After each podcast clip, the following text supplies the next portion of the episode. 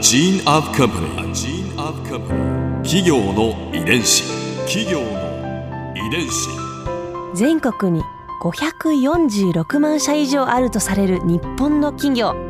その企業の数だけ理念があり使命があり人間ドラマがありますこの番組ではさまざまな企業のトップや社員の方にお話を伺いながら成長する企業の DNA を解明していきます企業の遺伝子ナビゲーターは私はるかクリスティンとクオン株式会社代表の武田隆さんです。武田です。よろしくお願いします。さて今日は株式会社 NTT ドコモサービスデザイン部デザイン企画担当部長の伊藤隆さんをお迎えしています。よろしくお願いします。よろしくお願いいたします。今回は100年後の NTT ドコモをテーマにお話を伺いますドコモショップの対面サポートというのもこうドコモさんの自信のポイントでらっしゃる、だと思いますね。やっぱりドコモショップの応対ってすごく丁寧ですし、うん。分かっていただくまできちっと説明するっていうことに必死にやってる感じがするのでそれもやっぱり会社として丁寧に対応しましょうっていうことはやっぱあると思いますね。システムでなんかこう対面サポートを後方支援するみたいなことも？あありますでやっぱりそれはできるだけ情報を出してあげるとか今契約してる方はどどういう契約をされてるとかっていうのを、まあ、今度システム側としてサポートして、まあ、タブレットを使ったりとかそういうことまで少し始めたりしてますね。ちなみに今これから頑張ろうとしているところっていうのはどういうところなんですか？会社として一つのこうファクターになりそうなのは今 4G という LTE なんですけど、はい、もっとスピードを速くしようっていう 5G っていうのをこれから2020年のオリンピックに向けて進めてます、ね、だいぶ早いですよすでにもう、うん、これ以上速くなるんですか？これ今の光のように速度まで1ギガまで上げてこうもしくは1ギガから10ギガ上げてこうっていうことを。ええこう 5G になったら何が変わるんですか、まあ、圧倒的な速度が速くなる。第5世代の無線規格、うん、無線規格。でもインターネットを開くにはもうパッと開きますけど。でも今度光になれば動画だとかもっと情報量が増え格段に増えるので例えばあの一時期ちょっと出たサングラスにいろんな情報を出すとか、はい、あえそういうところにもつながってくるんですつながっていくと思いますね。例えば東京オリンピックで実現できるかどうかわからないですけどプレーサッカーだとかいろんな競技をしている人の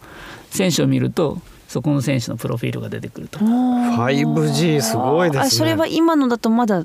そこまでいかないんですか？あそういうこうイメージを作ってますけどまだそこまでは、はい、おそらくコンピューターの処理演算速度としては可能なんだけどあの通信のスピードが 4G、4G だと少し遅れてしまう。分かんないですね、ね、そこぐらい、まあ、これ2020年に向けて今研究開発と。でまだ標準化終わってないのでこれ標準化して。標準化が終わるっていうのは何を意味するんですか？グローバルで同じ規格で使えるはあ。なるほど世界足並み揃えてやるものなんですね。そうですね。あのもともと NTT の 2G っていうのははい、2G 第二世代は日本独自規格だったんですね、うんはい、そんな勝手なことをやってよかったですね、えー、でその世界の標準規格になりで 4G の LTE っていうのもまた標準規格で今度 5G 世界は今もう 5G まだでまだです 4G も一部のエリアでしかあの地域でしかやってないです最近ですよね 4G が始まったのもね。ね。え 5G はとなると、まあ、ドコモが世界の先頭を今走ってるってことですか？そうですね。そこの研究に関してはあの横須賀にある研究所が研究してます、ね、へえ。ちょっとねそんな未来が見たいですね、ね、もう多分 5G を使ったら 4G には戻れない。んでしょうねはい、今 2G とか 3G に戻れますかって言ったらみんな戻れない。んです本当戻れない。ですって言ったらごめんなさい、ね、い。やだって当時は早くなった早くなったと思い。ましたけど今が一番快適ですよね当たり前になっていくんですねでもこれでまた 4K のとか 8K なんてい。う映像がスマホで見れ始めるともうこの高精細にから離れられない。5G で 4K8K の世界がやってくるわけですね。なるほどなるほど。とんでもなく綺麗ですよ。そうすると昔はい。プツプツ切れていたのがなんかこはい、う見れなくなっちゃいますそうですよ。いやありがたかったんですけどね。その時代はその時代で。よかったですよね。あ見られるっていうので。で YouTube なんかも今再生ボタンを押してからねちょっと再生中にカタカタ止まっちゃったりする時ありますけどぱりそういうのがどんどんなくなるってことだと思うんですよね。速度が上げれば。今でもだいぶ減りましたけどそうねですね。だ本当にねどこまで振り切れられるんだろうって気になりますけどね、その後例えば 5G あるじゃないですか、678みたいな。まだそそのキーワードはこ社内でも聞いたことないですね。あ想像がつかないんですよね。あでも何か作ってくれるんでしょうね。あまあ人間の処理速度を超えて速くなっても人間には知覚できないっていうレベルまでなんかもうちょっとのような気がしますね。本当ですよね。いやどうなっていくんでしょ企業の遺伝子。う最後に皆さんにお聞きしてるんですけれども、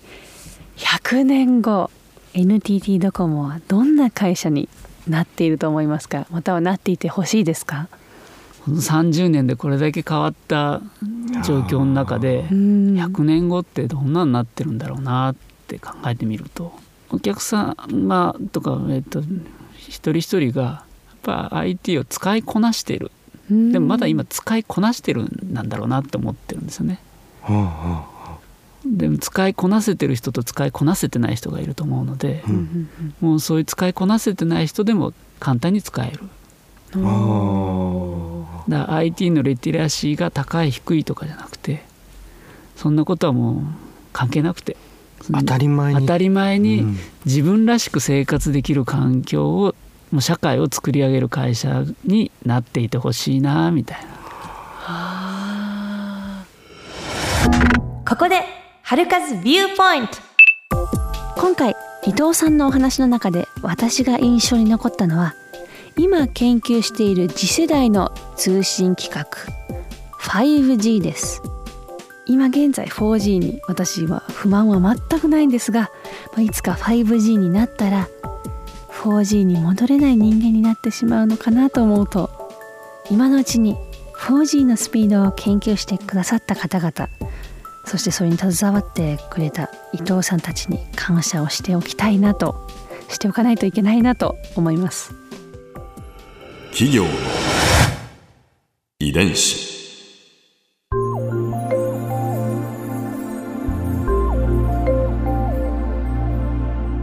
さてこの番組はポッドキャストのほかスマートフォンタブレット向けアプリ JFN パークでも聞くことができます